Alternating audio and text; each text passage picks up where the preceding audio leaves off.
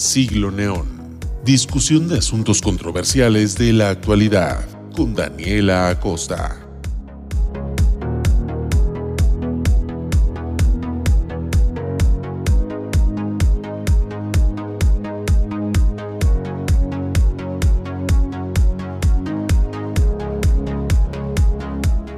Buenas tardes, estamos de regreso a Siglo Neón. Por fin es jueves, por fin toca un programa más. El día de hoy es jueves 16 de julio. Eh, pues tenemos otro tema controversial como el del jueves pasado.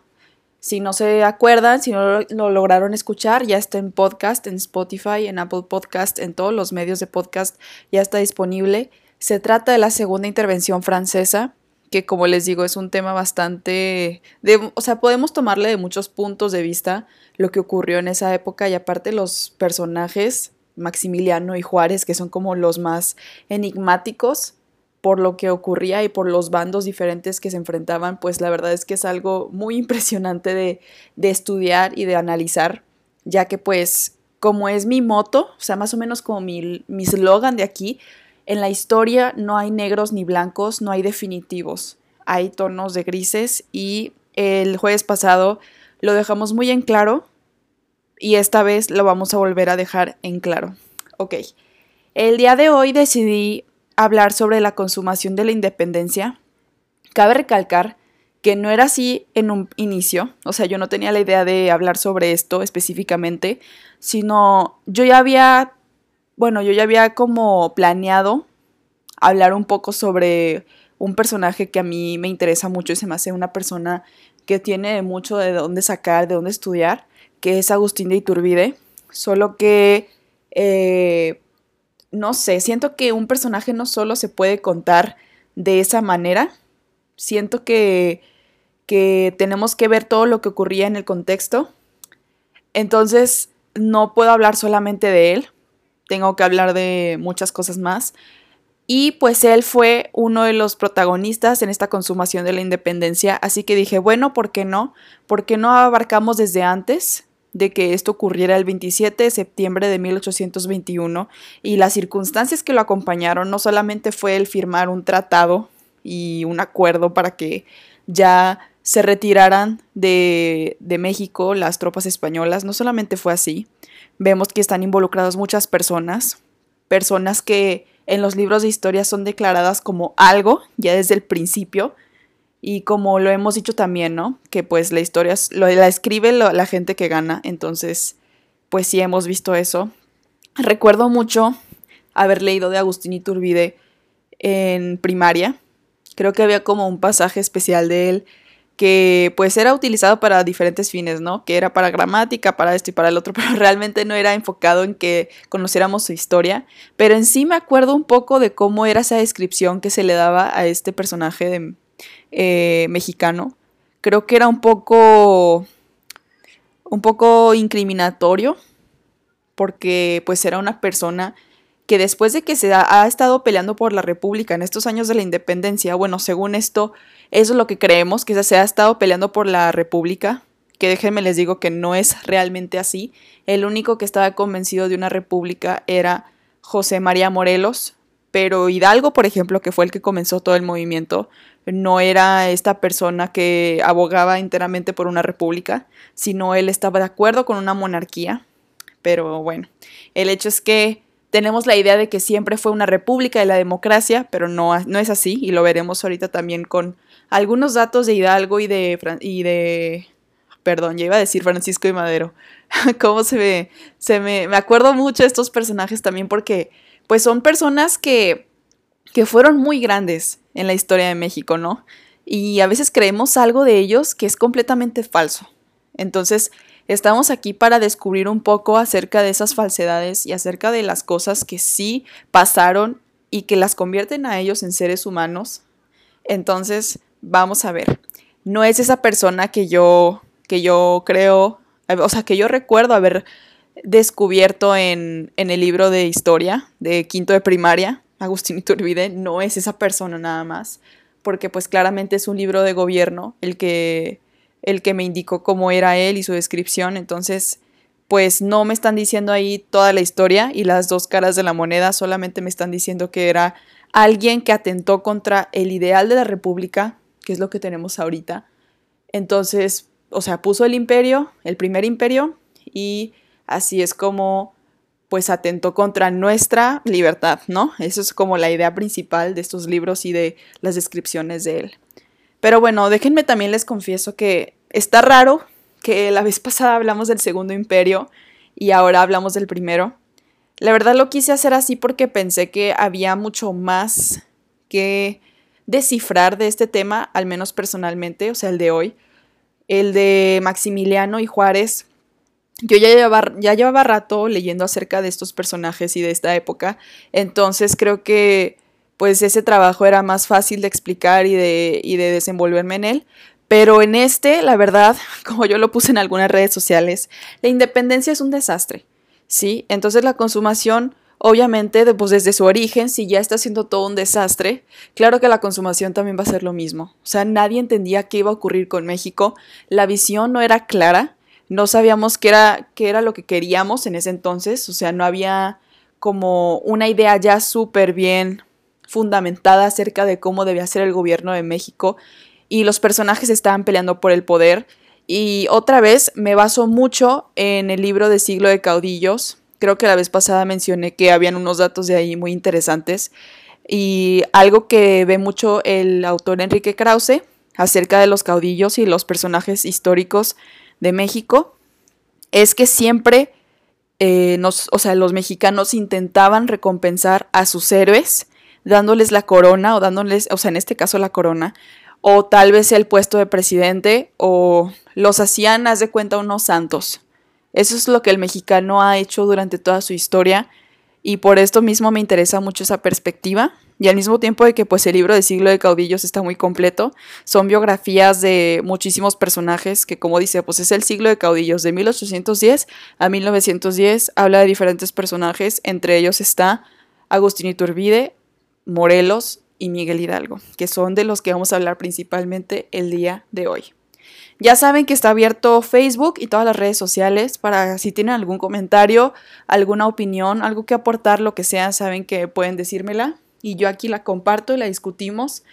Cabe decir que no soy historiadora, no soy una persona que tenga eh, todo el conocimiento de cada detalle, pero la verdad me gusta mucho investigar sobre estas cosas y e indagar más allá de los datos, ¿no? O sea, no quedarme solamente con que, eh, como ya dije al principio, ¿no? El 27 de septiembre de 1821 fue cuando se consumó la independencia y se celebró y el ejército trigarante fue donde, o sea, entró victorioso a la Ciudad de México. No solamente es eso para mí, sino es ver como los motivos alrededor y de las personas, por qué actuaron como actuaron y por qué ahorita estamos en donde estamos, a partir de estas raíces, ¿no?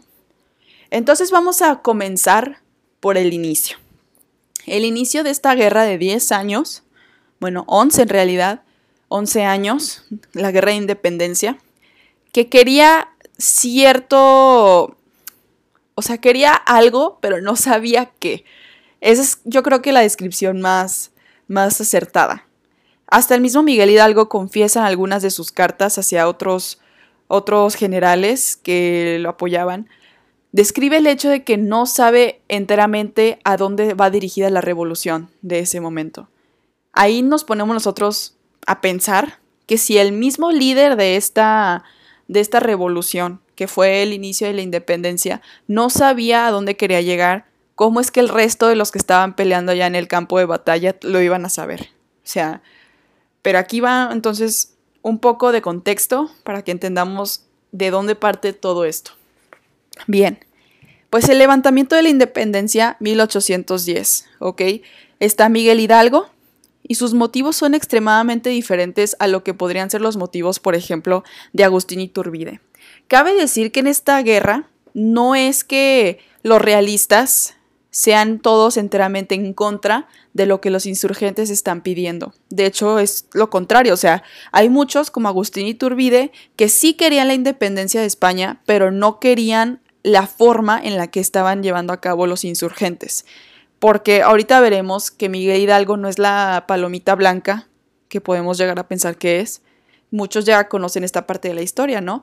O sea, ya dejando de lado que era pues una persona que calificaban como hereje o como, o sea, esas cosas ya son personales de él. Honestamente, no somos quienes para juzgar, muchos lo llaman un progresista en ese aspecto, pero ya en el ámbito político, pues ya es otra razón por la que él se levanta en armas y por la que él empieza a hacer las cosas que hace, como pues, los asesinatos, que según esto era como una venganza a partir de los, de los asesinatos y los, eh, los homicidios que se cometieron en contra de los indígenas en cierto momento, pero pues no sé, o sea, de verdad es algo muy cruel lo que ocurre en esta época. Claro que en la época anterior a esa también hubieron momentos muy crueles y despiadados, pero seguimos en lo mismo, ¿no? O sea, seguimos repitiendo las mismas cosas a través de los años y es lo, donde ahí tú no entiendes cómo es que seguimos por los mismos pasos de aquellos que nos hirieron. Pero bueno, en, el, bueno, en este momento déjenme les cuento entonces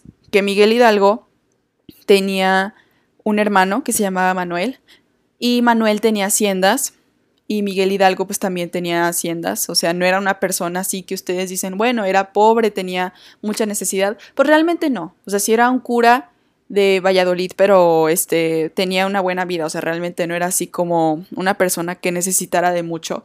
Tenía una hacienda, pues ya con eso sí se ve como la, el nivel social de Hidalgo. Pero bueno, entonces de aquí surge ese motivo. El motivo de por qué se alza contra esta, este movimiento español que ya lo hartó. O sea, no nada más es eso que ya lo hartó, sino que están abusando, él ve que están abusando de los recursos de los mexicanos para poder financiar una guerra que está del otro lado del mundo, o sea, en España, que pues Napoleón aquí es donde comienza su, su movimiento, ¿no? Napoleón empieza a, a, invadir por Europa y empieza a hacer su, su, pues, su reinado más grande, su, su imperio más grande. Entonces, aquí España teme por la seguridad y por su autonomía y por su país, entonces empieza a tomar recursos de México para llevarlos para allá y para financiar esa guerra. Aquí es donde la hacienda de su hermano se ve afectada, su hermano Manuel, y de hecho este, la saquean los españoles, no, o sea, no lo dejan con un centavo y se vuelve loco y se muere. O sea, no especifican de cómo, cómo fallece, pero es lo más seguro que pues por estas causas de, de locura pues algo, algo comete contra sí mismo o se, o sea, tiene que enfrentar una situación en la que no, no sabe cómo salvarse. Entonces, el hermano muere por estas causas y aquí es donde le da muchísimo coraje a Miguel Hidalgo. Esta es una parte que no creo que pues sea muy conocida. Se le da mucho coraje de que España esté tomando lo que no es suyo. Ahora sí le da mucho coraje porque pues ya lo vio en carne propia con su hermano y comienza este movimiento, ¿no? Es también pues el hecho de que España sigue encima de nosotros como si como si no tuviéramos nosotros ya ese poder para decir, bueno, saben que nosotros podemos controlarnos nosotros mismos y liderarnos, entonces gracias por lo que nos dieron, pero ya estamos suficientemente eh, educados. Es lo que también Hidalgo piensa, entonces por eso los libros que lee acerca de la política, lee Rousseau, lee a diferentes autores pues que creen en, este, en una revolución, en una, en una república diferente. Entonces aquí es este donde él entra bueno, más bien en una monarquía. Él entra con su monarquía, la idea de monarquía todavía. Pero como les digo, nunca Miguel Hidalgo tuvo una idea definitiva de lo que quería en esta guerra independentista. Solamente sabía que ya no quería a los españoles cerca. Solo quería la monarquía de, de ellos, o sea, sí la quería, pero no quería a los españoles cerca. Le daban así un, yo creo que le daban ñañaras, casi casi. Entonces, bueno, veamos el otro lado.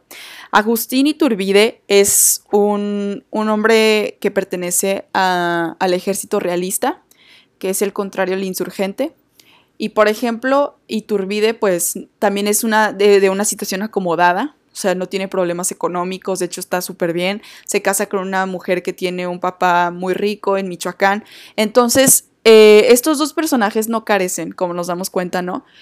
Y él pues se une a, esta, a este ejército realista, dándose cuenta que los insurgentes están cometiendo todo tipo de actos atroces, como lo es la alóndiga de Granaditas, que es cuando las familias españolas se meten ahí por, porque se dan cuenta que los indígenas están saqueando los, o sea, están saqueando todo lo de las casas. Miguel Hidalgo está liderando ejércitos que, que, están haciendo destrozos, que están haciendo pues esta revolución, ¿no? Que están alzando esta revolución. Entonces los españoles temen y se meten a, a la lóndiga de Granaditas allá en Guanajuato y pues Miguel Hidalgo la prende en llamas y decapita a muchísimas personas en Guadalajara. O sea, se vuelve una masacre todo esto, ¿no? Entonces el ejército realista pues sí tiene a los conservadores, tiene a los que a los que son los españoles, pero también tiene a este tipo de personajes como Agustín Iturbide que aún creen en la independencia, pero no así. O sea, ese es su, su moto. Están, están haciendo un desastre y eso es lo que está obstaculizando todavía más la independencia de México. Entonces, bueno, hay una, hay una premisa que apunta Enrique Krause que habla acerca de esta división que mata la razón de la independencia. O sea, están, está planteando que si los criollos hubieran entendido la causa de, de Miguel Hidalgo como un tratado, o sea, hubieran tenido un tratado, hubiera sido muchísimo más apoyo con los insurgentes, o sea, hubiera sido un solo bando, no bandos de realistas y insurgentes y de criollos en ambos lados, o sea, hubiera sido uno solo y hubiera habido más, más apoyo, ¿no? A esta causa de la independencia. Pero, pues, este Miguel Hidalgo ya tenía otra idea, tenía la idea de, de hacerlo todo así como, como un impulso, lo describen mucho como un impulso en el libro de Siglo de Caudillos. Entonces, eh, aquí es donde eh, los criollos no ven la causa que ellos siguen, como Agustín Iturbide, y pues deciden estar del otro lado, ¿no? Entonces también muchos mencionan que era como, como una venganza. O sea, todo lo que se hizo en el pasado, como ya había mencionado, esto que está ocurriendo ya ahora con los españoles es una nueva venganza. Pero bueno, déjenme les leo una parte que se me hizo muy interesante acerca de quién fue Hidalgo para esta guerra que él mismo desató.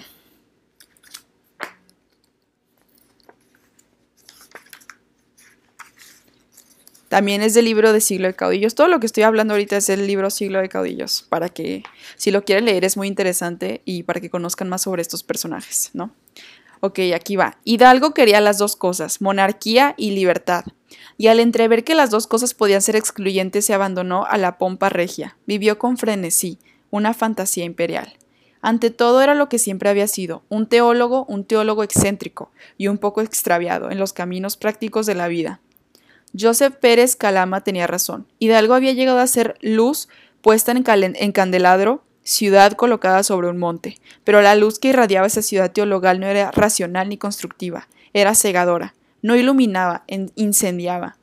Los rasgos específicos de Hidalgo, la caridad, el contacto directo con los indios, el finísimo arguir, las empresas incesantes, el desorden, el dispendio, el tono festivo, el brillo, no desaparecieron en la insurgencia, estallaron a partir del grito, se expandieron como el fuego y como él se apagaron. Entonces está esta parte que se llama el frenesí, que es lo que les digo, es como el impulso que tiene Hidalgo para hacer las cosas sin siquiera pensar en lo que podía deparar la, el país, o sea, lo que podía pasar en México. Así que es, eh, pensemos en este momento, ni siquiera es México todavía, o sea, todavía no está independiente. Es una confusión muy grande, hay muchas contradicciones acerca de los bandos también. Desde hace mucho tiempo, pues está esto de los liberales y conservadores y bueno, empieza a surgir, ¿no? A partir de aquí, que no saben ni siquiera qué es lo que desean. Los liberales, por ejemplo, aún quieren esa religión, pero no quieren a los españoles cerca pero agradecen que los españoles les hayan enseñado la religión. Entonces es una confusión enorme acerca de qué es lo que realmente desean. Pero bueno, eh, había una, un artículo que hablaba de Hidalgo que decía que nació y murió criollo, no murió, no nació, no nació y murió, perdón, mexicano, como muchos podrían decir de manera romántica. Eh, pues cuando él murió fue en 1811 y pues todavía no estaba consumada la independencia, obviamente, llevaba muy poco tiempo de haber empezado. Entonces fue algo muy fugaz y muy intenso, pienso yo, este movimiento que ocasiona Hidalgo. Yo creo que Hidalgo solo merece un solo programa entero porque en serio es un personaje enigmático y muy da muchas curiosidades acerca pues de su de su y de su ideología, de su política, o sea, él tenía unas ideas que se parecían mucho a los autores que él leía, pero que no eran muy contemporáneos aquí en México en realidad, o sea, las cosas no eran igual que en Europa, aquí en México definitivamente no lo eran, pero pues muchos buscan en eso, en esas lecturas, pues la respuesta para traer a México lo que, lo que debería de ser, pero pues en realidad tienes que estudiar primero México para saber qué necesita, ¿no? Y esto pues no fue así y pues Hidalgo se adelantó e hizo esto y no sabía exactamente la razón. Bueno, entonces, ¿qué hubiese ocurrido, me pregunto yo, si, un vez, si en vez de un grito Hidalgo hubiera convocado a un pacto encabezado por los criollos, como ya estábamos mencionando, ¿no? Que casi sin excepción anhelaban la independencia. Otra cosa hubiera sido, o sea, es lo que mencionábamos, es un grupo mayor, si hubiera sido criollos eh, a favor de la independencia de la misma causa de Hidalgo, pero no fue así. Hubo un malentendido enorme en el que parecía que era una guerra de castas, así la hizo parecer Hidalgo y sus generales, o sea, Aldama, Jiménez, Allende, o sea, así la hicieron parecer, que era una guerra de castas y no quería ni un solo rastro de los españoles, es lo que daban a entender. Nada más el hecho de que la monarquía sí permaneciera, eso era lo único. Entonces en 1811, decíamos, muere Hidalgo el 30 de julio. También muere junto con él Jiménez, Aldama y Allende. Y de hecho son exhibidos en la Lóndiga de Granaditas. Esto es muy importante, o sea, les hacen lo mismo que ellos hicieron de manera vil y descarada y sus cuatro cabezas colgando de cada esquina por los siguientes 10 años. O sea, hasta que se consuma la independencia, ellos están ahí colgados demostrando la efímera causa de la independencia, o sea, los que comenzaron, los que le dieron nacimiento, están ahí o sea, sus cabezas están colgadas, ¿saben? Es, es un mensaje muy importante, creo yo, que demuestra que pues no se hizo de la manera correcta, no se comenzó con los cimientos verdaderos, entonces no hubo trascendencia de ese corto periodo de tiempo en el que ellos estuvieron peleando por esa independencia. Que es, es algo trágico, es algo desafortunado. Claro que cualquiera pues querría darle el mérito al que inicia la independencia que la haya consumado y que la haya hecho de manera eficaz, pero pues no fue así. O sea, eran épocas muy extrañas en las que apenas se estaba dando cuenta, se estaban dando cuenta los criollos que ya no querían permanecer de este lado, o sea, de los lados de, del lado de los españoles, que ya querían sus propios recursos, que ya no querían este, esta regla, por ejemplo, de que podían ser soldados militares, o sea, los criollos, pero no podían llegar a rangos más altos porque esos eran para los españoles. Entonces, pues sí era esta época en la que pues te das cuenta de todo esto, ¿no? Y se entiende que no haya tenido esa, esa trascendencia o ese ganar que se merecía, pero bueno, entonces se mueren ellos, que son los, los meros meros de esa causa en ese momento. Llega José María Morelos, que pues según él tenía una misión. Este hombre, para que vean, si era un hombre seguidor fiel de Dios y era un cura que pues sí se dedicaba muchísimo a su trabajo, a su labor de, de humanismo y era una persona muy rígida, o sea, rígida en cuanto a valores, en cuanto a lo que había que hacer, a lo que había, a lo que él tenía de deber. Entonces, eh, Aquí les voy a contar un poco acerca de sus pensamientos de todo esto, de lo que estaba ocurriendo en México en este momento. A mí se me hace muy interesante este personaje también. La verdad creo que, wow, o sea, para tener su, su, carácter y su personalidad en una época de estas tan tremenda, tienes que ser muy fuerte y muy dedicado a lo que es tu objetivo. Y bueno, va aquí lo que él piensa acerca de México. México es el país de la desigualdad. ¿Acaso en ninguna parte la hay más espantosa en la distribución de las fortunas, civilización, cultivo de la tierra y población? La piel más o menos blanca decide el rango que ocupa el hombre en la sociedad. Un hombre blanco, aunque monte descalzo a caballo, se imagina ser de la nobleza del país. Y no sé, quiero saber si a ustedes les recuerda a, a momentos contemporáneos, nuestra época, este siglo, aunque estamos hablando del siglo XIX, pues la verdad es que no le ve mucha diferencia a lo que es el siglo XXI en muchos lugares, en, con este racismo que existe, ¿no? En México y en diferentes lugares del mundo. O sea, es una guerra de, de color de piel, realmente ni siquiera es una guerra de superioridad porque no la hay.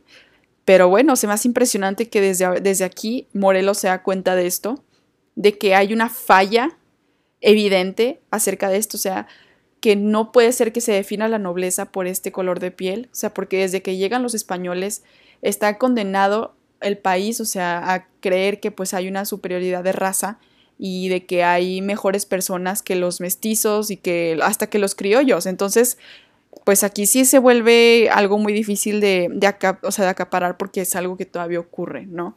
Entonces, bueno, estos son los pensamientos que tiene en su momento Morelos. Entonces podemos ver que su intención se vuelve todavía más pura acerca de, toda la guerra que está ocurriendo y se da cuenta que pues Hidalgo y los demás compañía, los que están colgados en ese momento en la lóndiga de Granaditas, pues no pudieron acabar con lo que empezaron.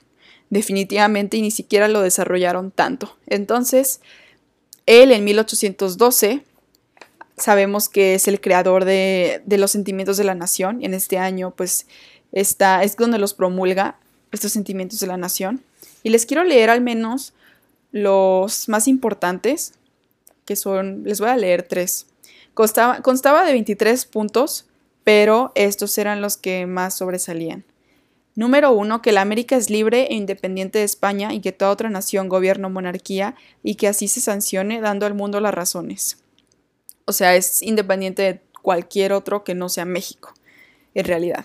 Número dos, que la religión católica sea la única sin tolerancia de otra aquí es donde va esto, ¿no? O sea, la religión sigue, sigue liderando a nuestros caudillos, o sea, sigue siendo como el símbolo. Hablan mucho acerca de la Virgen de Guadalupe también para estos, eh, para estos hombres que estaban, que estaban a favor de la, de la independencia y de todo este movimiento, pues, eh, que pues se convirtió en un movimiento violento, en realidad, pero sí hablan mucho de cómo la Virgen era, haz de cuenta, pues la cima de todo, ¿no? De toda la razón y de todo el propósito.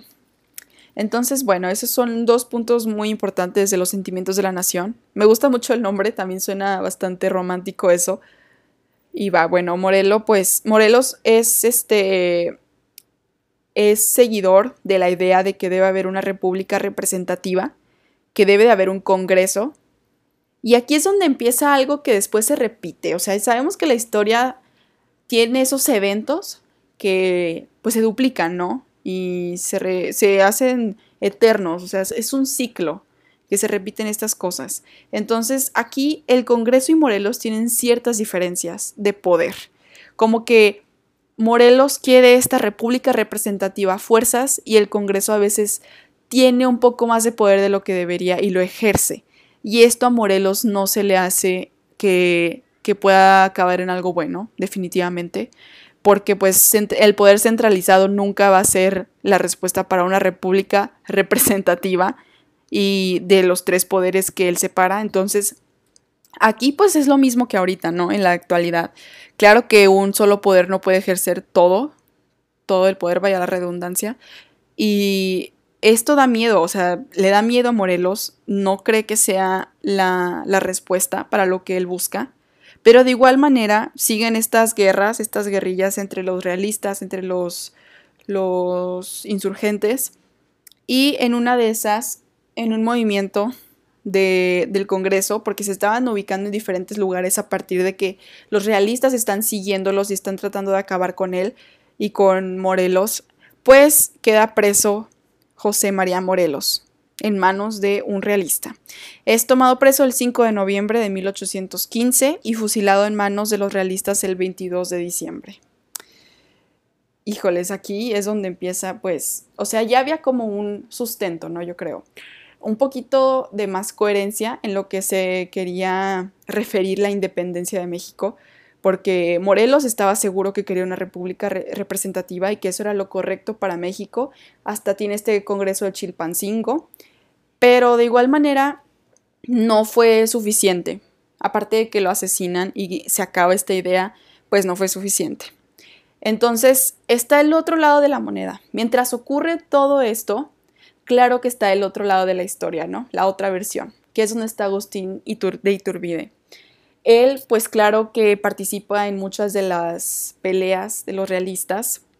Entonces, de hecho, en una de esas, pues ya derrota a Morelos y así es como pues Morelos se da cuenta que ya su, ejército está decayendo y que pues están quedando débiles ante los realistas y ya pues como sabemos, ¿no? es asesinado y esta idea que pues, sostenía por el momento a la independencia y a los insurgentes, pues también se termina.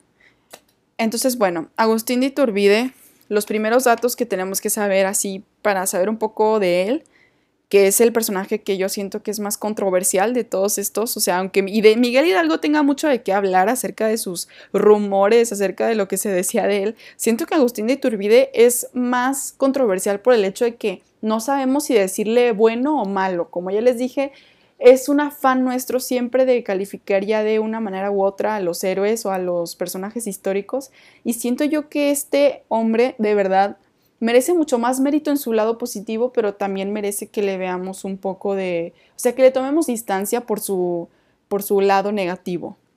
Y ya veremos ahorita por qué. Bueno, este hombre, Agustín Iturbide, nace en Valladolid, igual que, que Morelos. Es hijo de un padre rico, es hacendado, el padre, y la madre es criolla. O sea, la familia es acomodada, ¿sí? Como ya habíamos mencionado, igual que Hidalgo. La educación, o sea, tiene una educación religiosa hasta los 15 años y se hace a cargo, o sea, se hace cargo de la hacienda familiar a partir de que tiene esta edad. Y aquí es donde se le da el nombre de dragón de hierro, ya que es buenísimo con los caballos, es buenísimo jinete y es muy bueno en varias habilidades que pues lo hacen meritorio de, esta, de este nombre, de esta etiqueta. De así se le conoce en las demás batallas como dragón de hierro. De hecho, hay un libro de Pedro J. Fernández que vi que se llamaba La caída del dragón y ella era el último de la trilogía acerca de la independencia y habla exactamente de esta caída del emperador Agustín, pero bueno, ya iremos para allá. En 1804 a 1805 es teniente en Valladolid y se casa con Ana Huarte la mujer que tiene un padre rico y pues la situación económica de Agustín de Iturbide de hecho es bastante buena, es buen negociante, o sea, tiene bastantes habilidades con ello, entonces pues es alguien que se acomodó fácilmente y que pudo encontrar la manera de tener esta reputación y de tener pues más amigos y más influencias a su alrededor. En 1807, ya cuando él es parte del ejército realista, se espera un posible ataque de Gran Bretaña en Veracruz, y de hecho aquí es donde se conocen varios de los, de los participantes en esta época. Se conocen Allende, Aldama, también Iturbide, obviamente. Y aquí hay un dato muy curioso que no creo que muchos sepan, y yo tampoco sabía y se me hizo muy, muy curioso, en serio. Hay una cercanía física y ancestral de parte de Hidalgo e Iturbide en esta época. Primero que nada, pues las haciendas de ambos se encontraban a escasos kilómetros de distancia y además resulta que ambos son parientes, así como lo escucharon. Juan de Villaseñor es el hombre que, los tiene a ellos de descendientes, o sea, ambos son sus parientes. Entonces, esto es súper impresionante. Imagínense qué, qué chico es el mundo, que seguramente hay más revolucionarios o caudillos que están relacionados y que abogaban por causas diferentes y, y qué curioso que sean parientes, ¿no? Pero bueno, entonces ya con esto terminamos un poco su, contexto, o sea, ya sabemos de dónde viene Agustín Iturbide. Y entonces en 1810 sabemos la independencia estalla y aquí está el otro lado también de esa historia, ¿no? Mientras a Miguel Hidalgo y a su hermano le saqueaban los recursos y las haciendas, pues los españoles y, o sea, el lado contrario de, de los insurgentes, pues del otro lado está Iturbide, ¿no?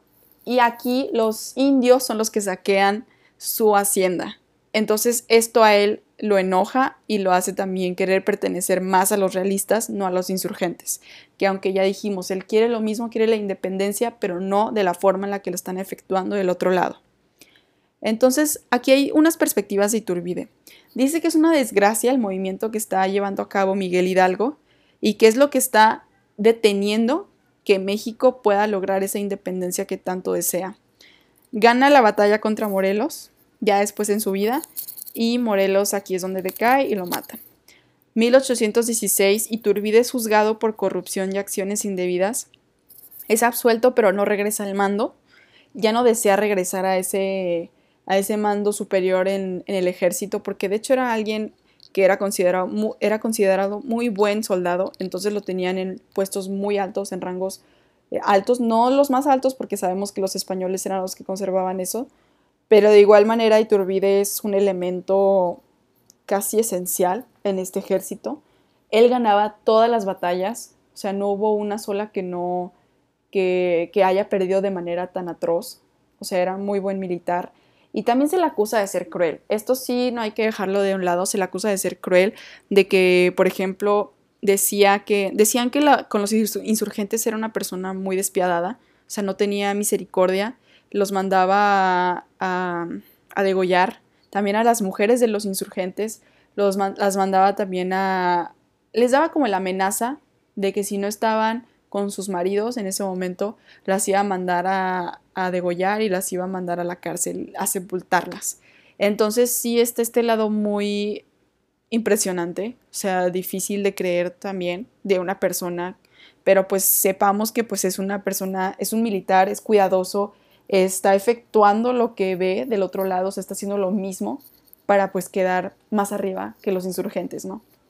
Entonces vamos a 1820, que es cuando Guerrero eh, se enfrenta contra Iturbide. Esto es algo muy, muy importante en la historia porque aquí algo se va a definir. O se están peleando el ejército de Guerrero, que es el último insurgente de la causa, y eh, Iturbide, que es uno de los más importantes. Entonces están enfrentándose entre ellos y se reúnen en Acatempán porque se han mandado correspondencia y quieren quedar en algo. Iturbide quiere quedar en algo con él. Ya no quiere pelear, ya no quiere que se derrame más sangre, quiere quedar en algo quiere que se dé cuenta también que están buscando lo mismo y nomás están haciendo guerra por una tontería de diferencia. O sea, es diferencia de nombre, casi casi. Entonces, eh, se reúnen. Aquí es donde está el famoso abrazo de Acatempán. Si pueden ver esa historia, está padrísima. O sea, es cuando se abrazan Vicente Guerrero y e Iturbide, cuando ya quedan en, en el plan de Iguala y cuando se forma el ejército trigarante eh, se abrazan y se dan cuenta que pues es la misma causa, ¿no? Y se me hace algo muy, muy impresionante esa parte, o sea, que tienen ese momento afectivo entre ambos, o sea, los dos bandos que han estado peleando por 10 años, impresionante que eso ocurra. Y de hecho por eso es tan enigmático, ¿no? Porque es algo que nadie se hubiera esperado de, una, de unos eventos tan desatados como esos. Pero bueno, el 24 de febrero de 1821 al fin se firma el plan de Iguala y surge el ejército famoso trigarante. Como lo dice su nombre, pues tiene tres garantías. O sea, las brinda la población. El respeto a la religión católica. Aquí vamos otra vez, la religión queda intacta. El segundo es la unión entre grupos sociales sin distinción de castas, que eso también es algo muy, o sea, progresivo después de lo que ha ocurrido en México durante tantos años. Y por último, claro, la independencia de España. Esto después, o sea, este plan de Iguala, después se lleva con Juan O'Donoghue, que es el nuevo virrey en México. Entonces, se le lleva este, este plan para que lo vea y para que acceda.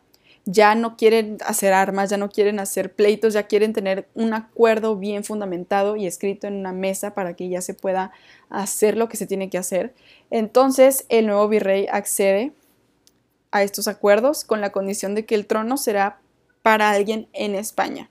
Se estaba pensando en Borbones, se estaba pensando en Fernando VII también, pero eh, ya cuando esto pasa, que pues el virrey acepta, el ejército trigarante piensa que ya es triunfador, ¿no? Que ya se consumó completamente, que ya pues van para adelante con un nuevo gobierno, una nueva estabilidad política. Pero en realidad es que después de que entran a la capital el 27 de septiembre de 1821, ya cuando están triunfantes, acerca de toda esta independencia de, España se consuma, pues en realidad es que está el hecho de que ni Fernando VII ni los Borbones quieren ocupar un lugar en, el reino, bueno, el nuevo reino de México, en el nuevo imperio. No, o sea, desconocen más bien la independencia de México, así que no aceptan a que alguien de sus hijos, de sus herederos, estén aquí en México liderando.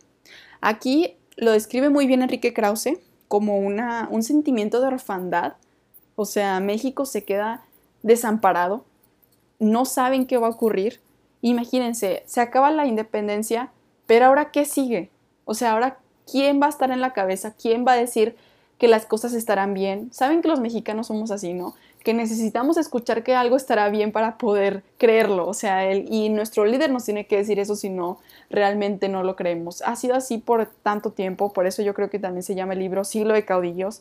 O sea, estos caudillos son casi santos para la cultura mexicana, entonces no es loco que en esta época pues yo creo que había demasiada incertidumbre y confusión acerca de qué es lo que iba a ocurrir. Entonces se, ponen a platicar, o sea, hay un congreso y se ponen a platicar acerca de qué es lo que va a pasar entonces. Y Iturbide pues es el, el nuevo candidato, ¿no? Dicen muchos de los, o sea, el pueblo de México realmente lo quiere a él, lo vitorean con la frase de emperador o muerte, o sea, realmente ven en él un héroe. Imagínense, si antes era visto así y ahorita es visto como un villano, o sea, qué diferencia, ¿no? Obviamente porque pues su, su lado no ganó, lo mataron al final y los héroes pues son otros como Morelos, Hidalgo, no él. Entonces, bueno, aquí vemos que era idolatrado, o sea, de verdad lo querían a él en el poder. Y los Borbones pues no están satisfechos, o sea, los Borbones aquí en México no quieren a Iturbide en el poder, así que buscan la manera de que haya un Borbón en la cabeza de México. El Congreso Nuevo pues tiene su soberanía, pero es presionado por la gente y falta posibilidades, o sea, falta gente que quiera ocupar el puesto, así que se ve obligado a poner a Agustín de Iturbide como nuevo emperador de México. Así proclamado Agustín I. Entonces ya el 21 de mayo de 1822 se hace la coronación. Vamos a dejar algunas cosas en claro que muchos historiadores eh, discuten. Dicen que es un imperio de aire, o sea, y realmente sí lo es. Hablan mucho de que no hay cimientos, no hay legitimidad, o sea, realmente no hay nada que haya, haya sostenido el hecho de que México estaba destinado para un imperio después de la consumación de la independencia, o sea, fue sacado de la manga, casi casi. Y, y este Agustín de Iturbide lo acepta de una manera tan triste, o sea, él no quiere el poder, o sea, realmente al final, aunque creamos que estaba sediento de poder y quería un imperio, en realidad no es así como lo cuenta Enrique Krause, lo cuenta de una manera completamente opuesta. Agustín estaba nervioso por este puesto, él sabía que tenía que, llevar a cabo muchísimas responsabilidades y quedaba en el puesto de emperador. Y de hecho la deuda estaba impresionante también, o sea, imagínense, entra con 47 pesos en tesorería y 70 millones en deuda. O sea, entrar así a ser líder, la cabeza de un país, yo creo que no ha, no de ser nada fácil. Y por esto mismo hasta describen esa coronación de una manera tan, tan triste, tan, tan desolada, como si fuera algo que, que los tuvieran, o sea, que obligaran a México a hacer, casi, casi, y Agustín también, ¿no? Con lágrimas en los ojos, casi. Entonces sí, dicen que es una... Es, una, es un momento tan extraño eso de la coronación, que hasta las propias joyas de la corona eran, eran prestadas, se las iban a quitar después de, de la coronación. O sea, así de pobre estaba el país en ese momento, no había nada. Después de tanta guerra, tanta sangre, no había nada y Agustín de Iturbide se tenía que hacer cargo de todo ello. Entonces comienza esto del Congreso. Otra vez el problema que hay con Morelos en un pasado. Comienza esto de que el poder que está ejerciendo este, esta parte de, de, pues de la representación que es el Congreso, se está aprovechando mucho de lo que tiene en mano, ¿no? O sea, dicen que pues las cosas se parecen ahora, también, quién sabe. Pero bueno, el hecho es que se, se apropian mucho de, esta, de este poder y a Agustín de Iturbide lo están haciendo para un lado y ni siquiera idean una constitución, que era para lo que estaban ahí. O sea, ni siquiera están haciendo lo que tienen que hacer, están nada más planeando cómo deshacerse de Agustín de Iturbide. O sea, ellos lo pusieron ahí, pero se están, están planeando ya deshacerse de él en cierto momento. Entonces, Agustín se da cuenta de esta amenaza y deshace el Congreso, lo disuelve completamente, o sea, dice esto no va y esto no es lo que estábamos buscando, queríamos una, o sea, quisieran una constitución y no han hecho nada, entonces lo deshace. Aquí es donde entra la cuestión de que, o sea, imagínense, los demás ven que el emperador acaba de deshacer el Congreso que se supone que pues era el que apoyaba, que era la mano derecha del emperador y que iba a tener también cierto poder y no solamente iba a ser un absolutismo en manos de un emperador, Entonces se asusta la gente, empiezan a, surgir en armas otra vez eh, y entre ellos están Antonio López de Santa Ana y están también Guadalupe Victoria, que fue el primer presidente, si recordarán. Entonces estos dos se alzan en armas en el plan de Casamata, que le pide a Agustín de Iturbide que abdique y que aparte regrese el Congreso. O sea, primero que nada el Congreso, eso es lo que buscan. O sea, no queremos que haya un déspota, que haya un, un, este, un tirano, y así lo calificaban muchos. Entonces, pues sí, digo, mucha gente pensaba que era un tirano y que no, que no había nada que él, que él hacía bien, porque aparte del país, como ya dije, estaba en deudas, no había nada, o sea, absolutamente nada de, de recursos. Hay una frase que pusieron aquí en el libro de Enrique Krause que se me hizo muy, muy interesante acerca de cómo un soldado de Iturbide describe cómo es la vida de él. Dice, soy soldado de Iturbide, visto las tres garantías, hago las guardias descalzo y ayuno todos los días. O sea, la situación del país estaba horrible, terrible para todos los que, los que acababan de, o sea, de salir de esta guerra. O sea, imagínense, después de algo tan violento, de algo que acabó con casi todo, todavía pues no tienen manera de solucionar qué va a pasar en el gobierno. Entonces, para no hacer otra guerra, Agustín de Iturbide, la verdad, opta por la opción de regresar ese Congreso.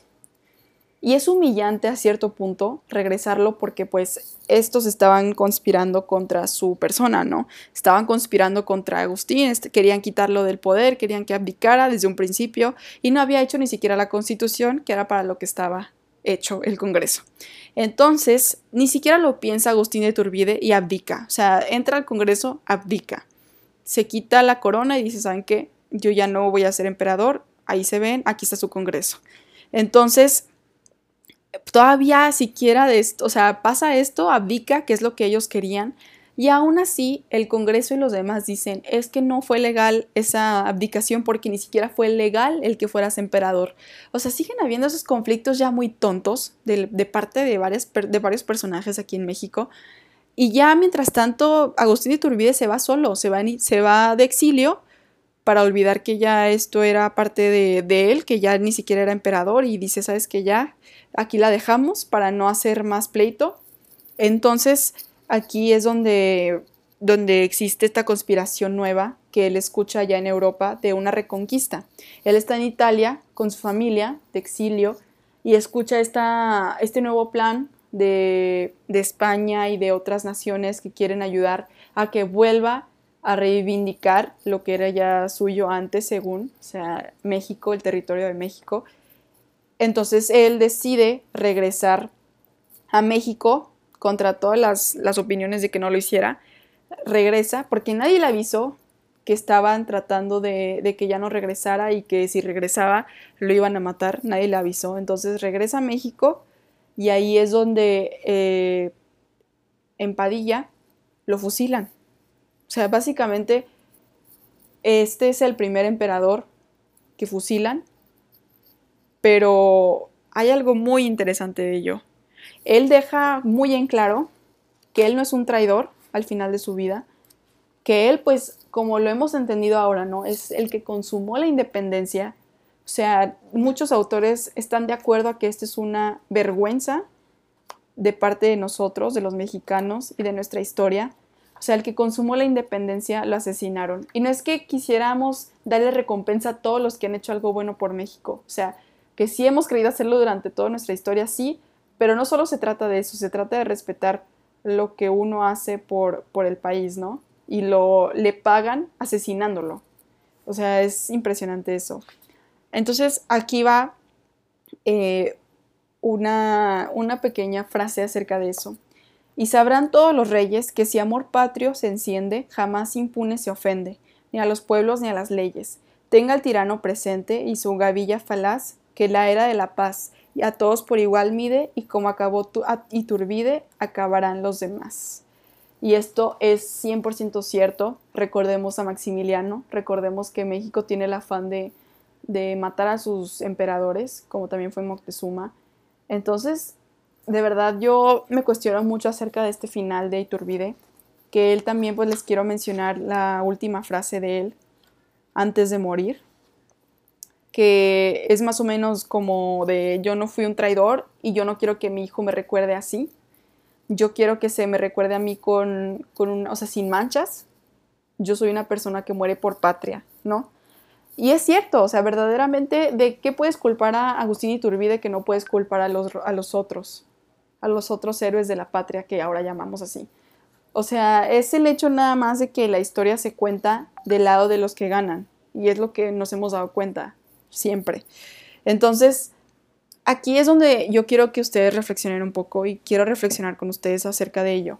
De cómo es que Agustín de Iturbide, pues a mí se me hace un personaje les digo, muy controversial por esto.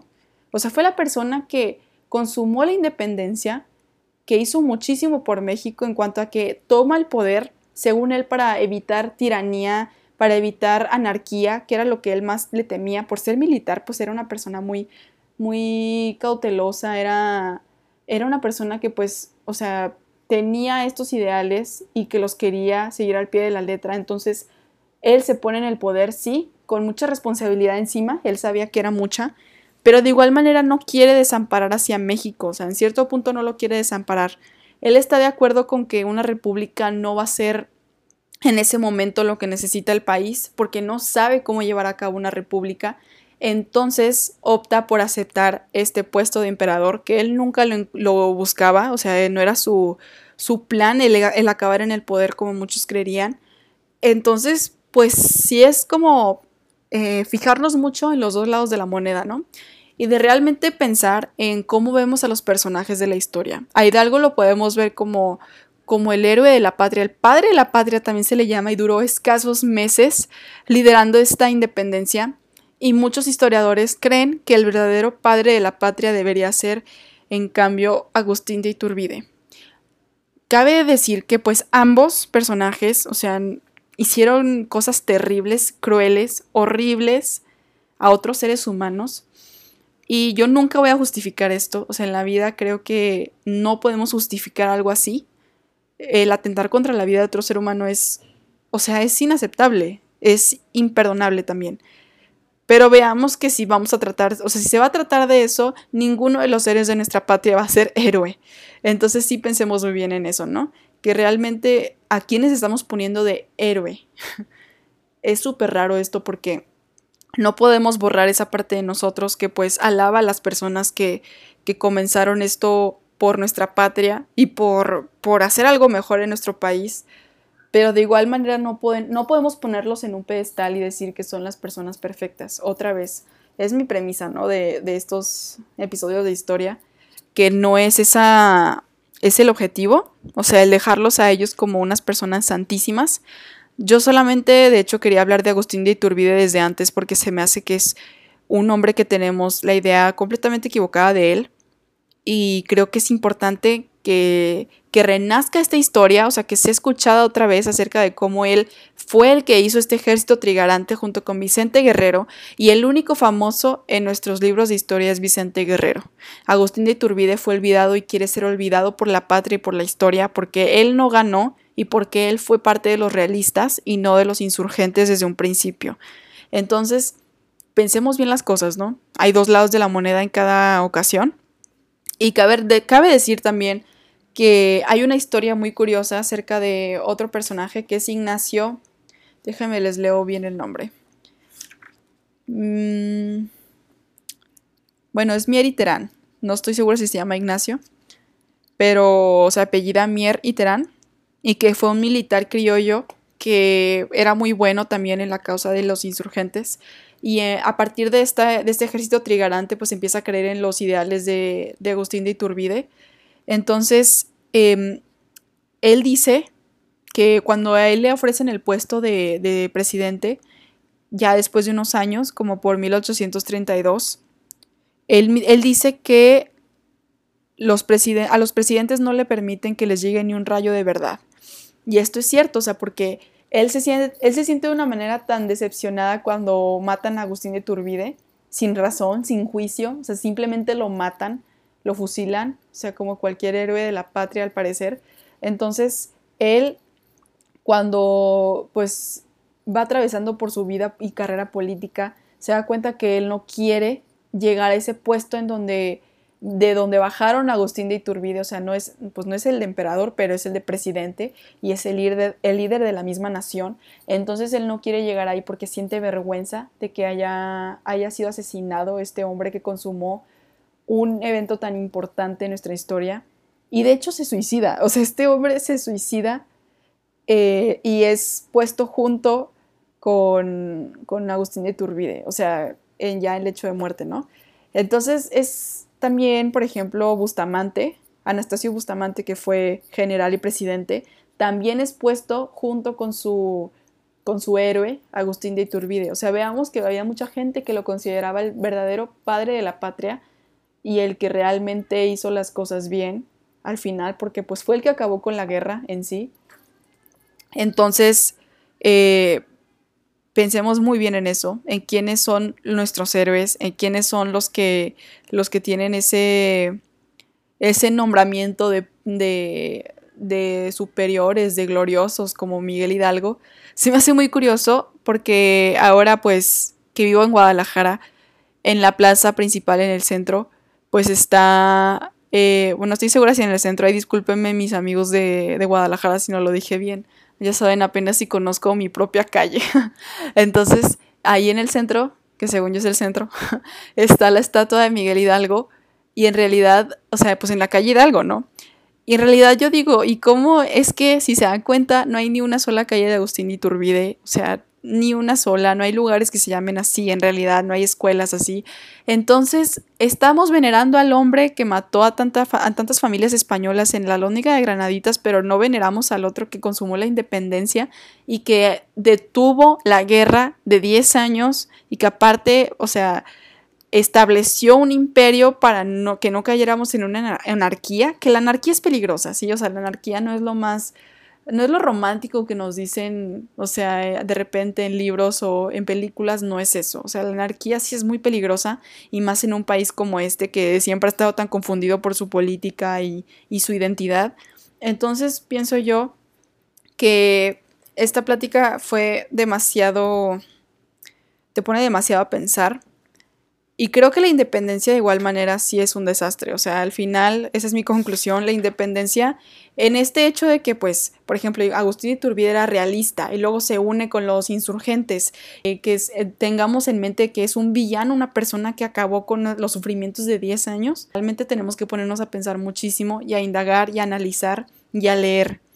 A leer de muchos autores, no nada más de uno, para poder comprender un poco más de dónde venimos y qué es lo que nosotros estamos haciendo aquí, ahora en México. Bueno, el siguiente capítulo será muy interesante, la verdad. Creo que es uno de mis fuertes también. Será sobre Francisco Villa. Eh, tendré a dos invitados especiales para eso. Estoy muy emocionada. Son personas que saben muchísimo de este hombre. Y en serio espero que no se lo pierdan. En serio va a estar impresionante. Creo que aquí van a conocer muchísimo de él. Soy una persona muy apasionada por su historia y ellos dos también. Entonces, espero que estén ahí el siguiente jueves. Muchísimas gracias por haber escuchado el día de hoy. Eh, espero sus opiniones, sus sugerencias para ver de qué más podemos platicar. Y nos escuchamos entonces el siguiente jueves. Siglo Neón ha llegado a su fin. Te esperamos en el siguiente episodio. Muchas gracias por tu compañía. Hasta pronto.